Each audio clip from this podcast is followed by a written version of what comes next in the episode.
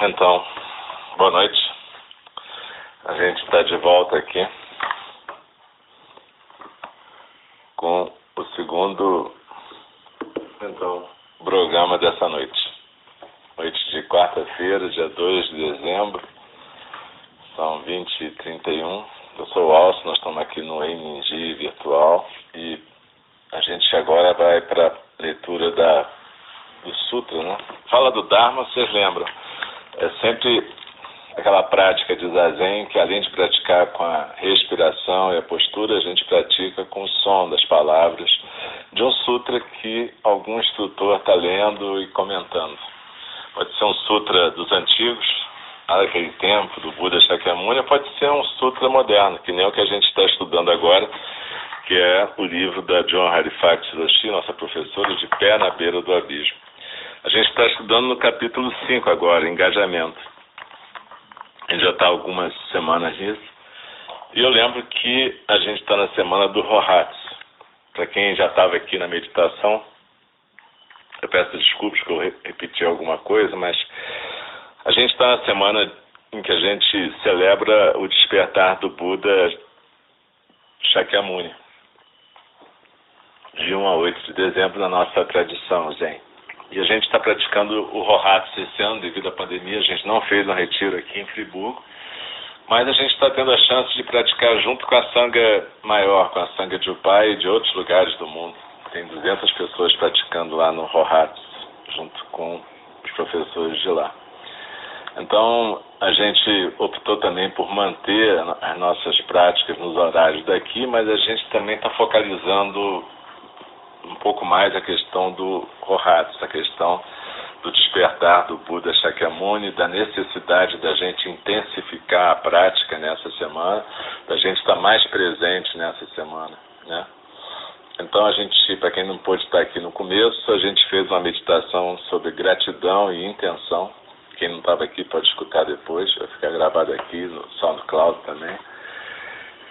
E agora a gente vai passar para a fala do Dharma. Então eu lembro como zazen é a mesma coisa, você coloca o teu lugarzinho, faz uma postura tranquila na moda oriental, ocidental, firme, mas sem tensão, sem ficar impertigado, coluna ereta, peito aberto, barriga solta, cabeça bem equilibrada no pescoço e nada de tensão. Leveza, por favor. Né? A gente celebra o Buda Shakyamuni com atenção plena e leveza na vida. Então tá, eu lembro que no começo da prática do Dharma, a gente recita o verso da abertura do Dharma e depois, no final, a gente recita os quatro votos dos Bodhisattvas. Na verdade, tudo isso tem a ver com intenção o tempo todo, intenção de presença. Então vamos lá, lembra que quando a gente vai recitar, gente sempre recita esse verso de abertura do Dharma juntas e juntos, e também os quatro votos, e no final, depois dos quatro votos, a pessoa que está conduzindo recita aquele versinho de Dogen Zenji que sugere que a gente não jogue a nossa vida pelo ralo. Beleza? Então vamos, muito obrigado a todas e todos, e vamos continuar o nosso estudo de pé na beira do abismo.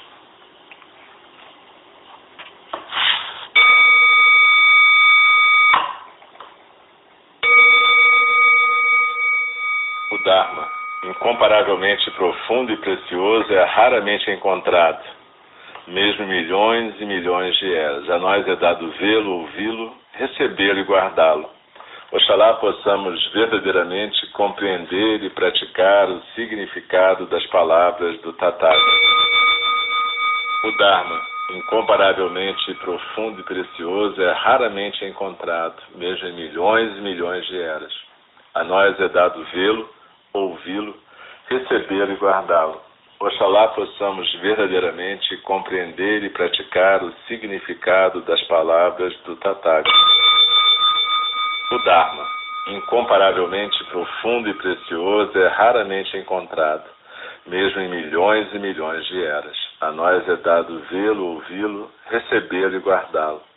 Oxalá possamos verdadeiramente compreender e praticar o significado das palavras do Tathagata. E a gente vai continuando aqui o estudo do De Pé na Beira do Abismo de John Halifax Roshi.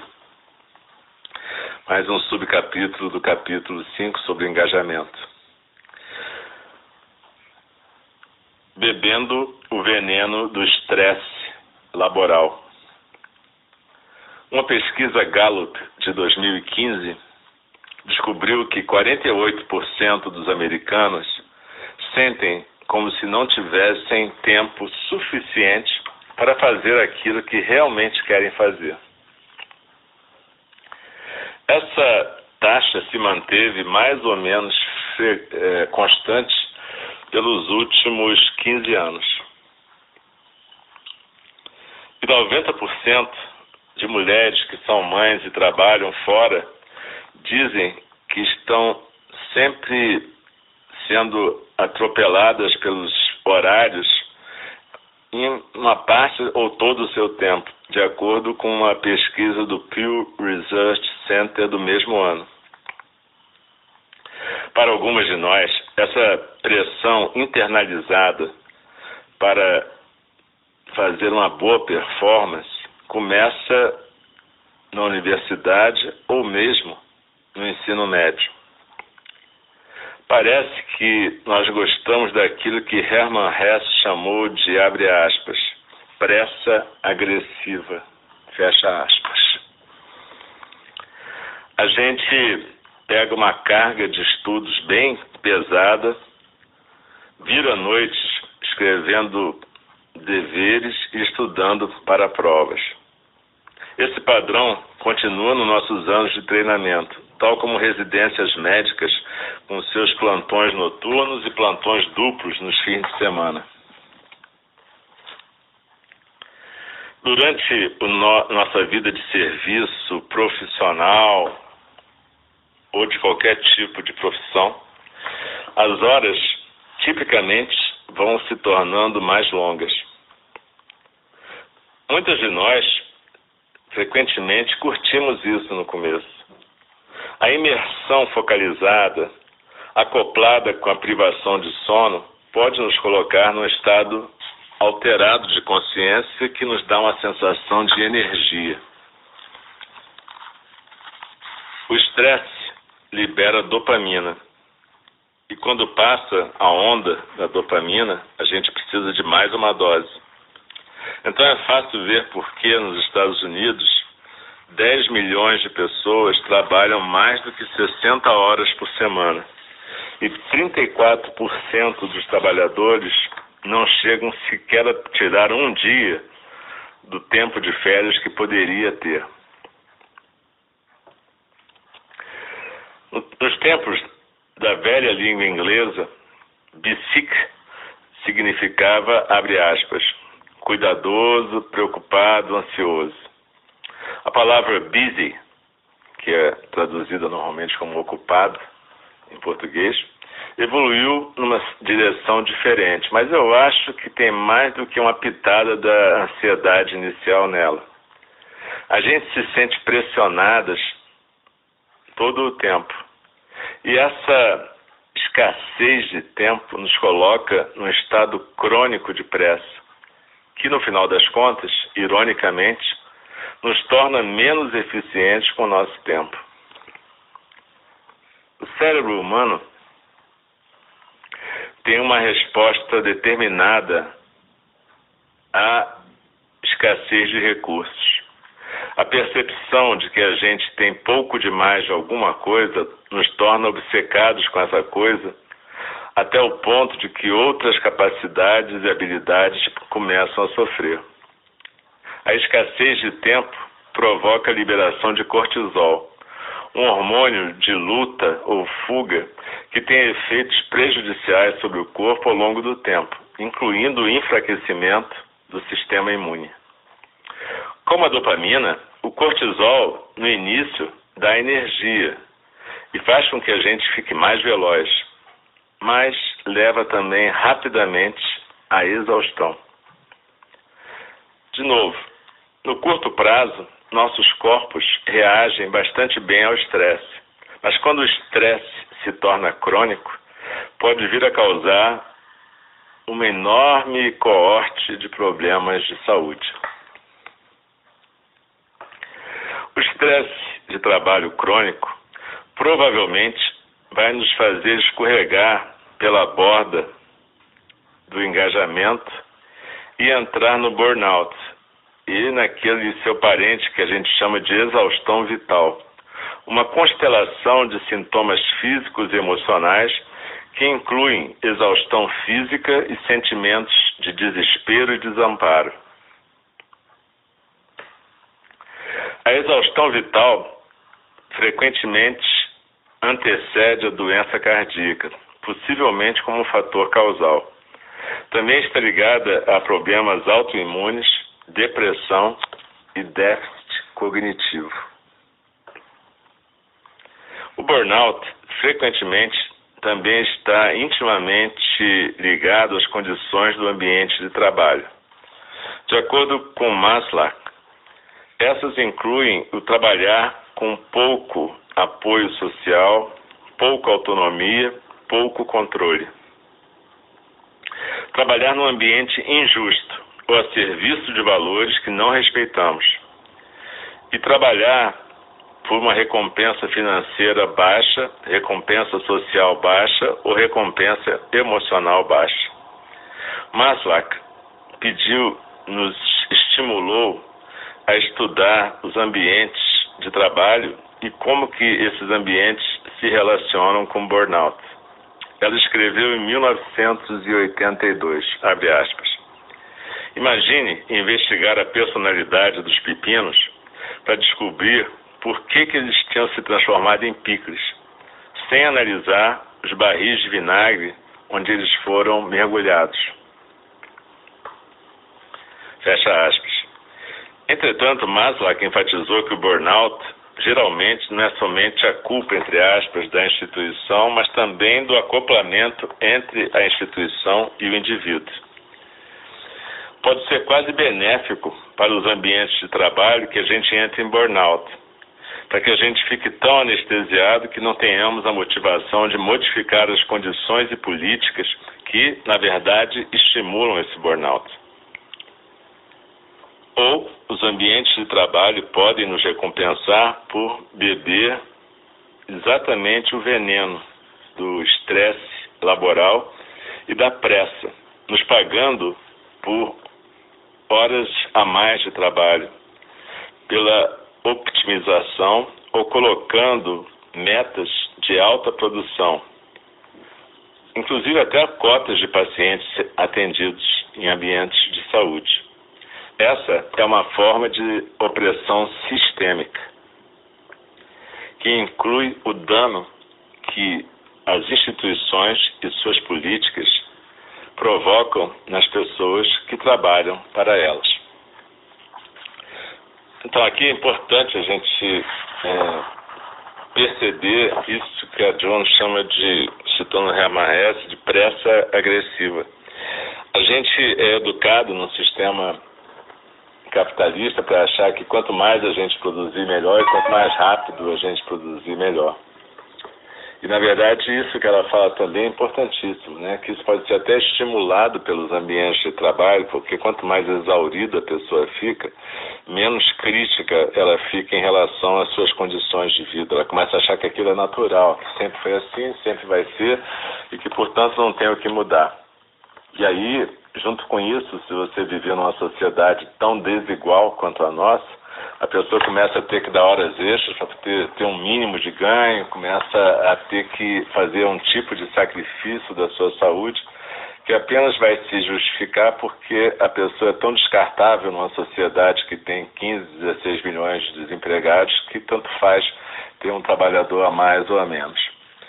Então a questão é a gente poder não comprar essas ideias que são vendidas para a gente como ideias de produtividade, né? A gente tem que entender que existe um tipo de engajamento saudável, mas que tem a ver com os valores que a gente acredita, tem a ver com toda uma construção de ambientes de trabalho e relacionamentos de trabalho e relacionamentos sociais totalmente diferentes do que a gente está vivendo agora. Na verdade, a gente está perdendo uma incrível oportunidade nessa pandemia de começar a fazer as modificações que seriam necessárias para as nossas sociedades serem mais igualitárias, mais justas, menos opressivas, com menos violência sistêmica, sem o racismo estrutural. Enfim, é uma lista enorme de coisas que, na verdade, a gente está tendo oportunidade de modificar necessariamente por causa da pandemia, mas as nossas sociedades, seus líderes, as elites preferem não mudar, preferem voltar àquele antigo normal com muitas aspas, né? À medida que você acha normal ter pessoas jogadas na rua, vivendo na rua, comendo lixo, enfim, esse é o normal que a gente vivia, né? milícia, traficante, pobreza, miséria, opressão, violência, racismo.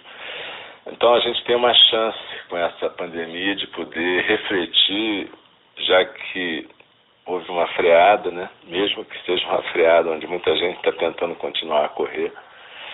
Mesmo que tenha um muro ali na frente, a galera prefere correr para o muro né? bater de frente.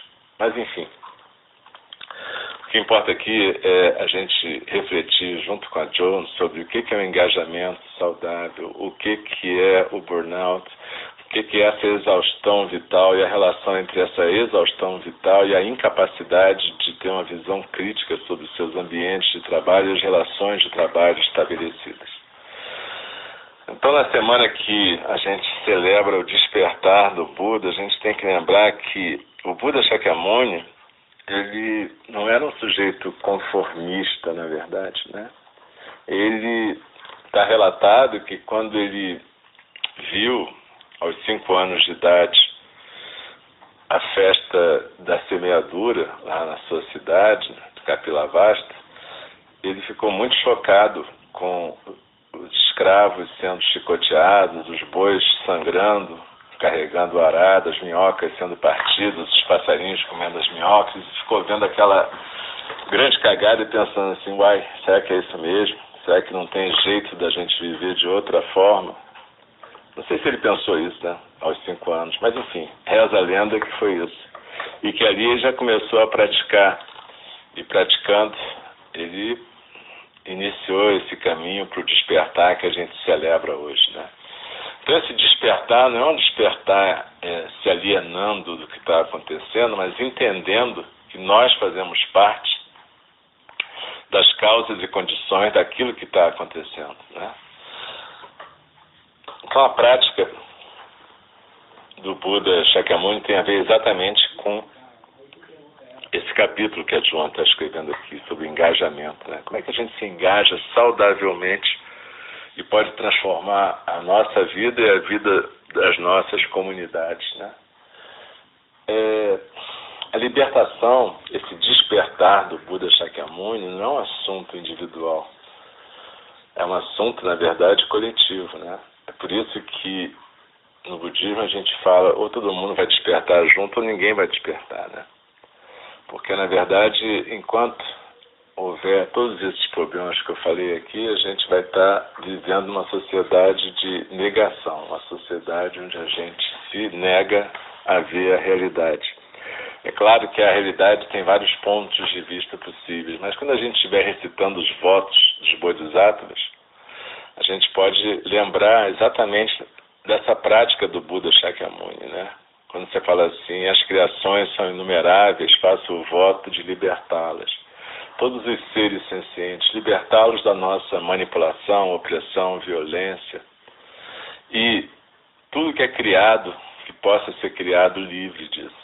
As ilusões são inexauríveis, faço o voto de transformá-las.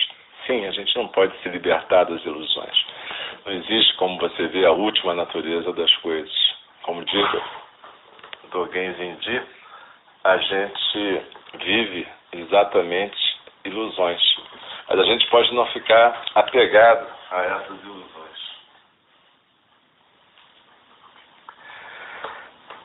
O terceiro voto é aquele que diz que a realidade é ilimitada, faço o voto de percebê-la. Então é exatamente isso. A realidade é ilimitada. Não adianta ter uma narrativa simplista sobre a realidade. Mas, como diz a Joan, nossa professora, a realidade se impõe, né? ela se impõe. Por mais que a gente possa negá-la e tentar fugir dela, ela se impõe diante de nós. E finalmente o, último voto é que o caminho do despertar é insuperável, mas eu faço o voto de corporificá-lo.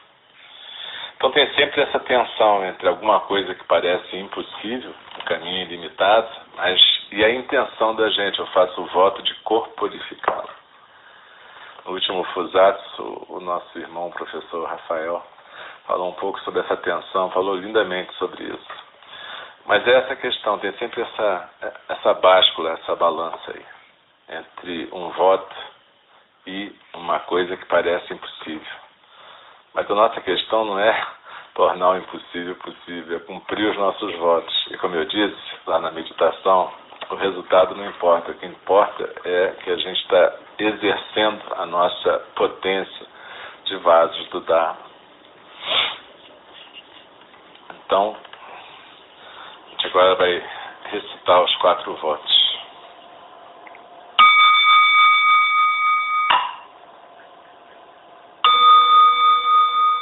As criações são inumeráveis, faço o voto de libertá-las. As ilusões são inexauríveis, faço o voto de transformá-las. A realidade é ilimitada, faço voto de percebê-la.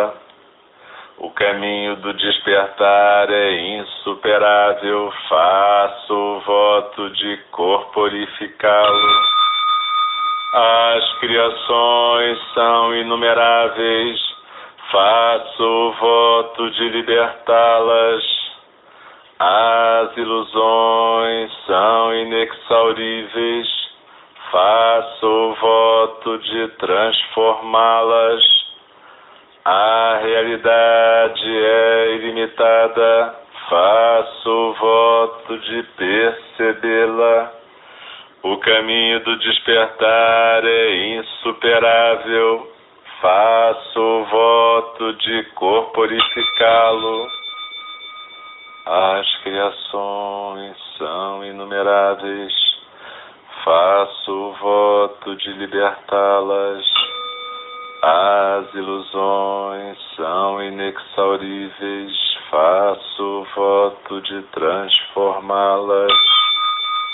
A realidade é ilimitada, faço o voto de percebê-la. O caminho do despertar é insuperável, faço o voto de corporificá-lo. Respeitosamente lembrá-los: a questão de vida e morte é de importância suprema. O tempo passa e a oportunidade é perdida. Vamos despertar, despertar Preste atenção, não desperdice a sua vida. E uma profunda reverência para todas e todos. Muito obrigado pela companhia, pela prática, pela disposição de estarem aqui até essa hora praticando.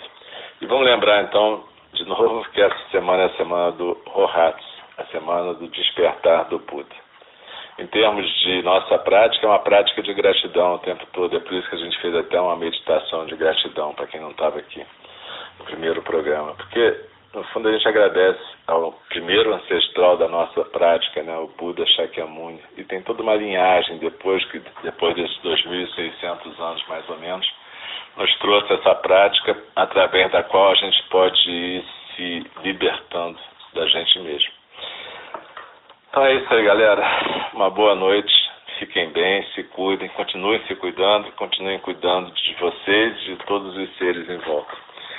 Então, muito obrigado, boa noite, até a próxima. E lembre-se, essa semana toda nossa prática continua normal, mas quem quiser acompanhar o Rohatsu do Pai também tem o link lá na nossa página para você poder se inscrever lá também.